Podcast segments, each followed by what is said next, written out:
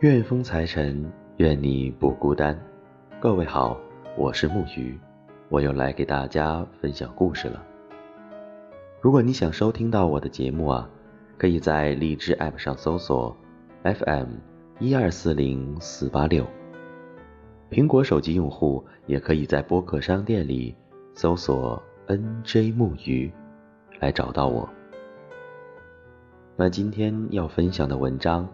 来自文学作品集《和喜欢的一切在一起》，韩寒监制，一个工作室主编。感谢你的收听。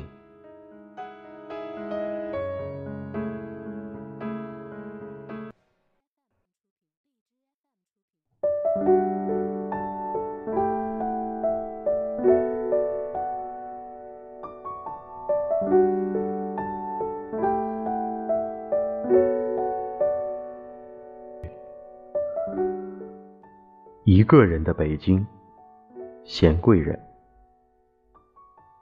上地铁前，我往嘴里塞了一颗枣，感觉自己最近有些气血不足，怕缺氧。下地铁时，我真的不知道发生了什么，只是觉得门口挤的人太多了，我一定不能坐过站，不然要迟到了，就拼了命往门口凑。地铁一停，忽然刮来了一阵飓风。等清醒过来，我已经旋转了几个圈，立在了站台边。地铁轰隆隆开走了，而我吞进了一颗枣核。看着并行的铁轨消失在不远处的坑道里，我咽了一口唾沫，把枣核冲进胃里，愣神两秒。拔腿朝公司跑去，结果跑错了出口，又从地面绕过去，边跑边骂自己智障。很奇怪，我不认识楼梯，尤其是大望路地铁站星光天地出口的这几层。每次上楼梯的时候，都险些踩空，要停顿下来好好琢磨一番。到底抬右腿还是左腿？心情好的时候，嘲笑自己小脑缺陷是上天给的恩赐；心情不好的时候，咒骂修台阶的是不是故意误导我们这些残障人士？更多的时候没有心情，立马调整姿势，朝上跑。二零一三年。我在星光天地后面的华贸商务楼上班，每天都要经过 Prada。下班时被 Chanel 闪烁的橱窗亮瞎眼，却从不停留，只怕赶不上地铁。圣诞节的时候，总有情侣在这面墙旁边照相，我嗤之以鼻，心里想，他们一定跟我一样，走都不敢走进去。Chanel 的橱窗闪烁着一颗一颗的星星，哦，或者钻石。好吧，其实只是灯光而已。有时候走过也会停下来抬头看看，星星没有 Chanel 闪，真的。不知道是不是雾霾的原因，抬头仔细找，也看不到几颗。你有多久没有看到满天的繁星？城市夜晚虚伪的光明，遮住你的眼睛。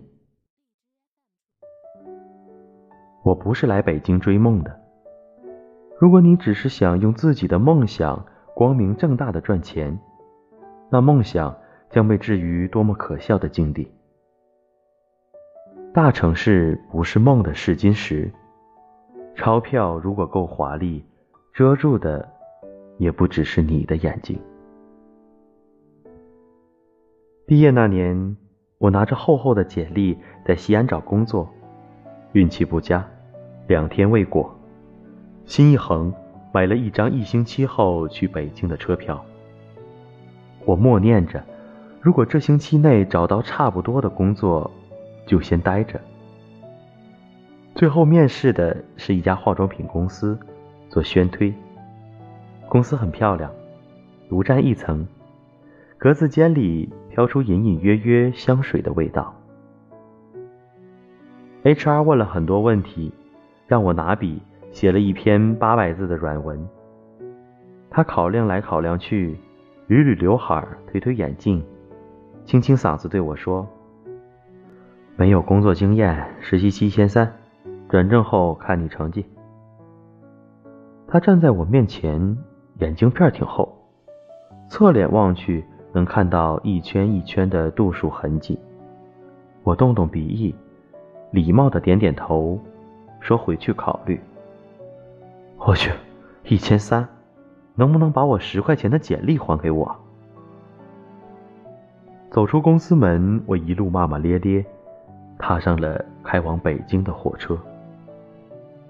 轰隆轰隆，带着一点不屑和满怀的不安。那时候谁知道，这是命运之轴滚动出的节奏感。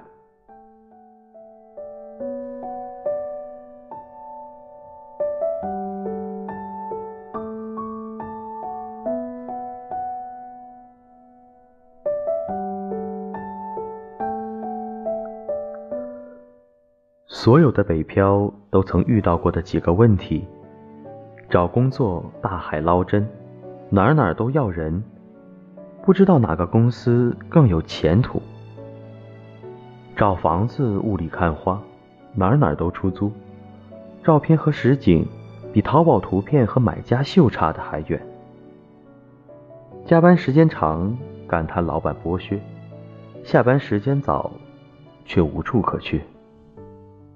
我还好，一开始借住在朋友家里。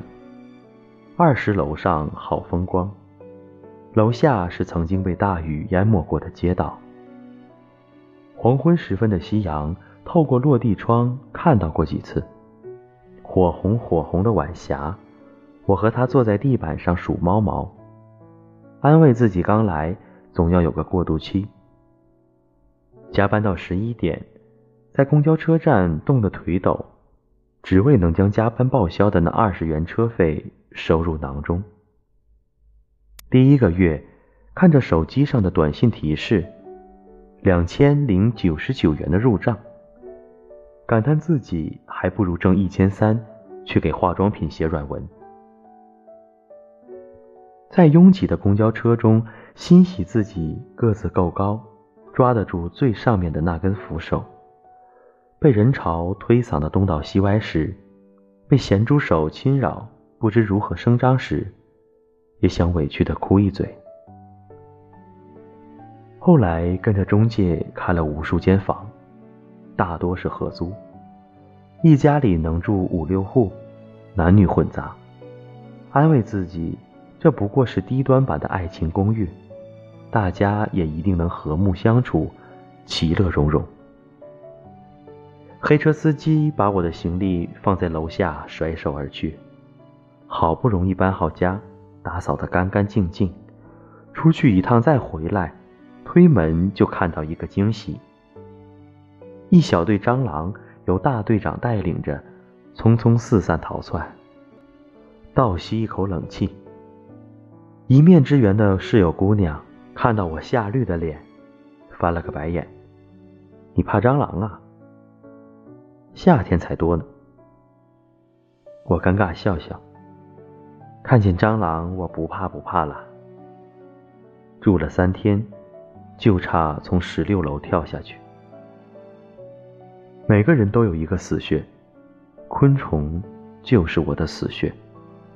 不好意思，没能出现励志大逆转，没能长成一个一脚踩死一只蟑螂还给他写墓志铭的坚强姑娘。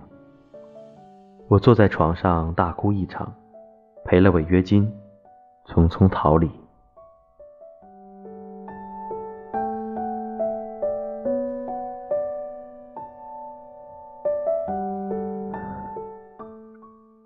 一个人穷困潦倒又孤单寂寞时，容易依赖伴侣。我的男朋友用电动车载着我，逃窜在偌大的北京城。他骑车特别狂。在堵车的灾难现场东逃西窜。一开始我怕死，公司给交的住房公积金我还没有取出来花掉，我不能死。后来我不担心了，死是死不了了，被电动车摔下来三次，都是他安然无恙，而我垂直坠落。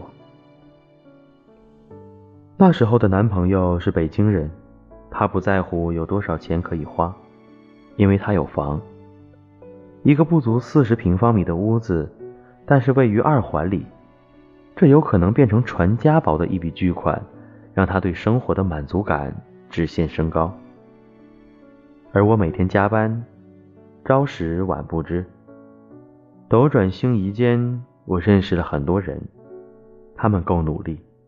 欣欣向荣的氛围影响了我，我开始意识到身边的姑娘真的可以背 Prada，逐渐对男朋友的不上进怨气爆棚。一起挨过穷这种感情基础，要么坚不可摧，要么一触即溃。我就想使劲使劲往前跑，可是你已经安于原地踏步，我催你。你纹丝不动，并在朝夕相处中厌恶我贪得无厌的所谓进取心。二零一四年刚过完年，我就从二环里不足十六平方米的房间中被扫地出门。刚从家里回来，在父老乡亲面前吹的一顿牛逼，直接导致了我的身无分文。我提着行李箱。走在北京凌晨的街道上，四面都是钢筋水泥的繁华，但没有我的家。北漂三年，最怕行李箱的万向轮呲着地面时发出的哗啦声。北京的街上，太多人拖着行李箱，浓厚的漂泊感夹杂着尘埃飘在空气里。勉强开了个房，我坐在椅子上。对着镜子抽烟，没哭，冥思苦想，自己怎会落得如此境地？抬头一看，四面都是墙，惊奇间没有窗。爱情这东西，你已经不再有勇气。情歌有多动听，你就有多怀疑。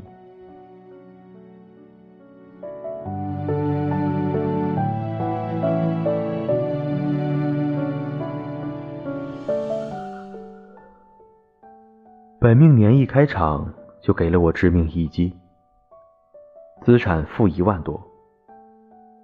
同事热心的短信问有没有问题时，我就哗啦啦的忍不住泪流满面。失恋的打击不算什么，就是百思不得其解。相处这么久的时间里，我到底做了什么，才能让你对我如此赶尽杀绝？眼里的怜惜。还不如对着一个路人。我也没有发愤图强，但孤独确实让人清醒。一位朋友准备离京，约出来喝酒，大家都举杯相见欢，互诉衷肠，连珠炮似的抱怨从北京的空气到北京的现实，生活太困苦。必须好好发泄。有一位开车的朋友，喝高了也不管了，一杯接一杯。走出餐厅，被寒风吹醒了一半。还好餐厅提供了代驾的电话。代驾大叔来的时候风尘仆仆，把折叠自行车塞进后备箱里。朋友家在北五环外。我们从东三环里出发，大叔特别热情，一路介绍北京的光景，还推荐了好多吃饭的地方。我拿出手机记他电话，说下次代驾还找你，可我没车。大叔哈哈的笑，说你们年轻人的世界里可真有意思。路上一颠簸，后备箱里的自行车砰的一声。我问大叔：“你骑自行车干什么呀？”他笑笑说：“太晚了，没车了，得骑车回去啊。”我心一酸，这么远的路，这么冷的天气，你看多少人在为生活奔波，而你拽着失恋的绳，以为全世界只有自己一个人被扼住了喉咙。许多人来来去去，相聚又别离，也有人匆匆逃离这一个人的北京。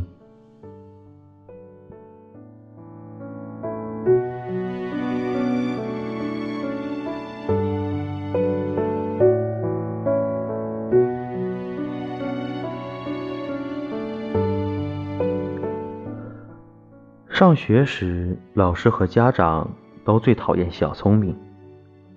公式就是要代入才能有答案，你从其他方向猜的就算小聪明。别人都走的路，你要努力争第一；贪恋别处，就是走捷径。我就是那个经常被骂抖机灵的孩子。毕业以后，我发现。小聪明，只要用对地方，也没有那么不堪。我奔波在上下班四个小时的路上，由于地铁里没有信号，只好下了一堆盗版正版的电子书。偶尔累得站不起来，直接坐在十五号线的地板上，和另一车厢的一堆大叔隔空相望。他们坐着，我也坐着，但我们都没有座。不同的是。他们坐在自己尼龙袋子里装着的铺盖上，而我干脆坐在地上，却多多少少嗅出了一丝惺惺相惜的味道。我就这么在四个小时的被迫业余时间里，看看写写，终于在四月的一天得到了回音。编辑夸我有天赋，我哈哈的笑。天赋是什么呢？上天给的礼物吗？